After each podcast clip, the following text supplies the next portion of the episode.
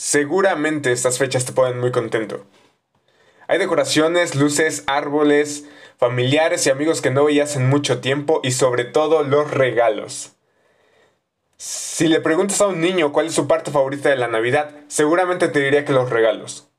Normalmente en los trabajos, en las escuelas, en las familias, realizan una actividad muy simpática que seguro ya conoces y es el intercambio de regalos. Todos anotan en un papel su nombre, lo doblan, revuelven todos los papeles y cada persona toma un papel y así se decide a quién le regalarán algo esa Navidad. Y cuando llega el día del intercambio, alguien comienza y le da el regalo a la persona en el papel. Luego esa persona hace lo mismo hasta que todos obtienen sus regalos. Muy simple, ¿no? El año pasado participé en un intercambio y debo aceptar que no me entusiasmaba tanto la idea de hacer uno.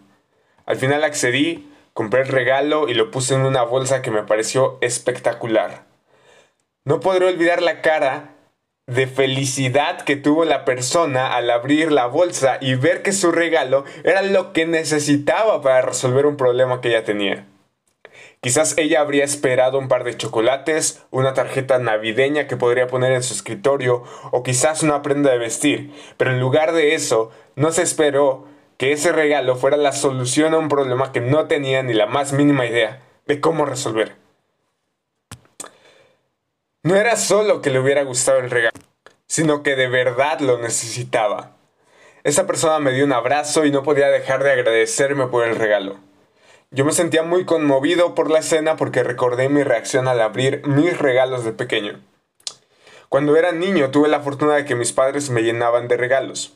Quizás no me había portado tan bien como años pasados, pero ellos de verdad querían regalarme algo. Ahorraban durante todo un año para comprarnos algo a mi hermana y a mí. Y la pregunta que me he hecho siempre es, ¿éramos los hijos más perfectos para que nos dieran regalos? Por supuesto que no. Nuestros padres lo hacían para demostrarnos un amor inmerecido hacia nosotros. No nos habíamos ganado los regalos, y precisamente eso es lo que distingue un premio de un regalo. El premio lo obtienes cuando logras hacer algo para conseguirlo, pero el regalo no.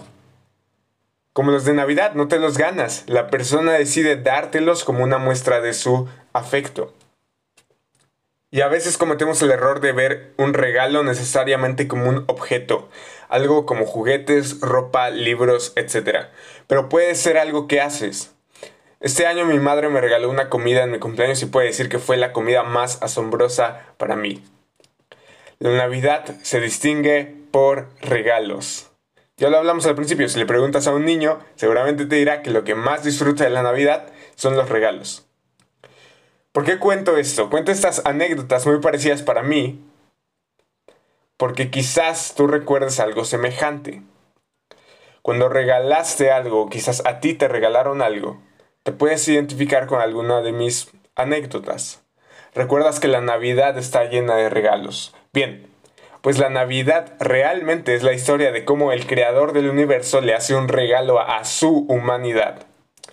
La historia es verdaderamente conmovedora y lo mejor de todo es que es una historia real, no son fábulas. Dios crea al hombre y luego el hombre se revela contra Dios, decide no obedecerle. Y entonces Dios crea un plan, prepara un regalo y a lo largo de la historia él prepara todo el escenario en el cual se va a llevar a cabo este suceso. La historia de esta gran preparación se encuentra en la Biblia, en el Antiguo Testamento. Y ahora, ¿por qué decide enviar un regalo? ¿Para qué? Bien, si recuerdas mi anécdota del intercambio, sabrás que la persona tenía un problema con mi regalo. Más bien, tenía un problema que mi regalo resolvió, ¿no?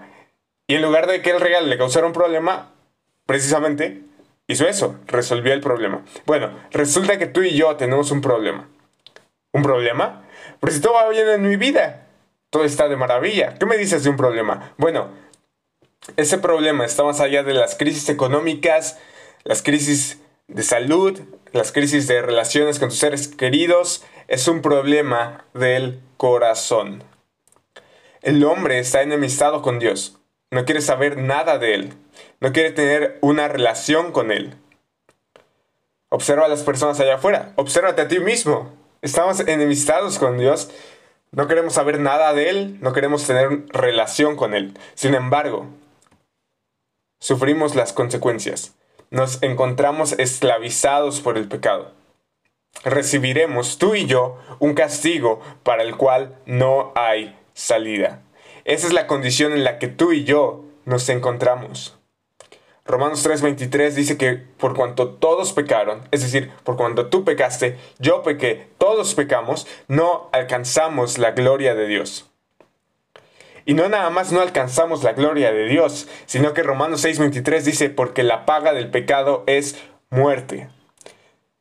Es decir, como hemos pecado, como estamos enemistados en contra del Creador del universo y tenemos un juez justo y supremo, nuestra retribución por nuestros actos es muerte.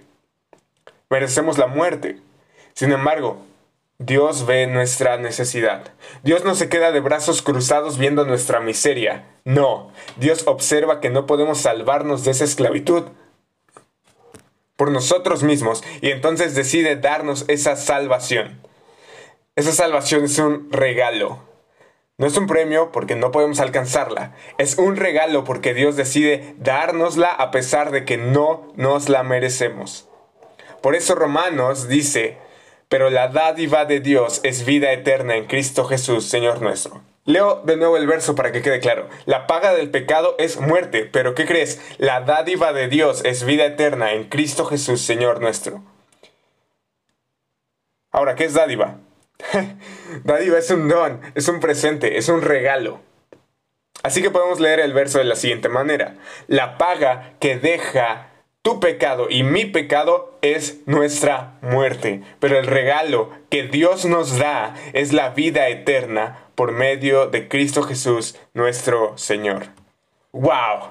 Yo no sé si esto te está volando la cabeza. O sea, porque nosotros hemos sido enemigos de Dios, le hemos rechazado, le hemos desobedecido e incluso llegamos a decir que no existe, pero Él, en cambio, nos da un regalo. Nuestro castigo era morir, pero su regalo es vida. Y no solo eso, es una vida eterna. Y el medio por el cual lo hace es por medio de Cristo Jesús. Dios envía a su Hijo Jesús a morir. En el episodio pasado vimos esto, el verbo se hizo carne, el cual, aunque existía en forma de Dios, no consideró el ser igual a Dios como algo a que aferrarse, sino que se despojó a sí mismo, tomando forma de siervo, haciéndose semejante a los hombres, y hallándose en forma de hombre, se humilló él mismo, haciéndose obediente hasta la muerte, y muerte de cruz. Es decir, el Rey del universo, digno de toda gloria, poder y honor, se humilló a sí mismo, haciéndose semejante a los hombres, como tú y como yo, y esta no es ninguna fábula que le cuentan a los niños para que se porten bien. Esto no es solo la historia de un niño que nació en un pesebre al lado de animales que las personas colocan debajo del árbol. Esta es la historia del Dios infinito que vino milagrosamente al mundo para darnos el regalo asombroso de la salvación. Una salvación que ni tú ni yo podíamos alcanzar. Y Dios vino a dárnosla. Así que la próxima vez que veas el nacimiento, recuerda que Dios se humilló para que alcanzaras vida eterna. Como dije en el episodio pasado, este es el evento más asombroso e increíble de toda la historia de la humanidad. Pero ha perdido su significado. Ahora, ya vimos que Dios nos da su regalo, pero ¿cómo es posible obtener ese regalo? Juan 3:16 nos dice, porque de tal manera amó Dios al mundo. De nuevo, es un amor inmerecido. Recuerda el ejemplo con mis padres, no me había portado bien. Sin embargo, ellos decidieron darme ese regalo. Así que, porque de tal manera amó Dios al mundo que dio a su Hijo unigénito, para que todo aquel que cree en Él no se pierda, sino que tenga vida eterna. La manera de obtener el regalo de la salvación, ese regalo que, la, que, que Dios da, que es la vida eterna, es creer en el Hijo de Dios. Y bueno, tú me podrás preguntar, bueno, ¿por qué creer en Él? ¿Por qué no creer en otra cosa? ¿Por qué no creer a lo mejor en el budismo o el hinduismo o en el islam? ¿O por qué no creer en mí mismo? Bueno, la Biblia dice que Dios demuestra su amor para con nosotros, en que siendo aún pecadores, Cristo murió por nosotros. Esa es la respuesta. Cristo vino no solo simplemente a nacer en un pesebre.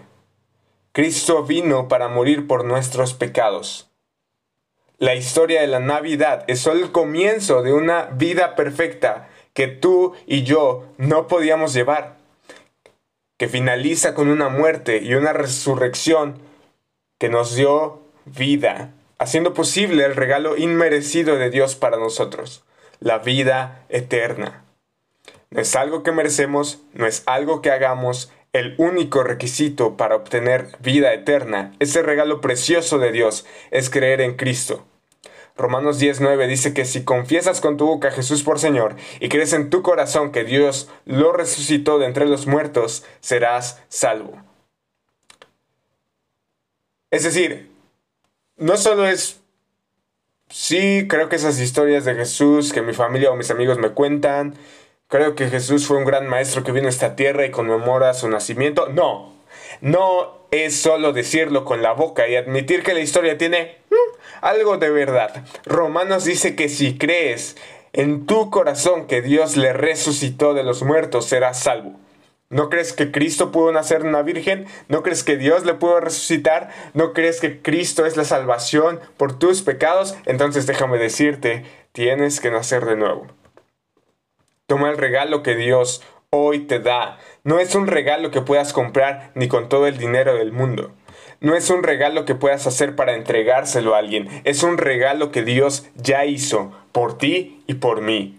Así que esta Navidad, cuando veas un nacimiento navideño, recuerda que Dios vino al mundo humillándose en forma de hombre para hacer posible este regalo.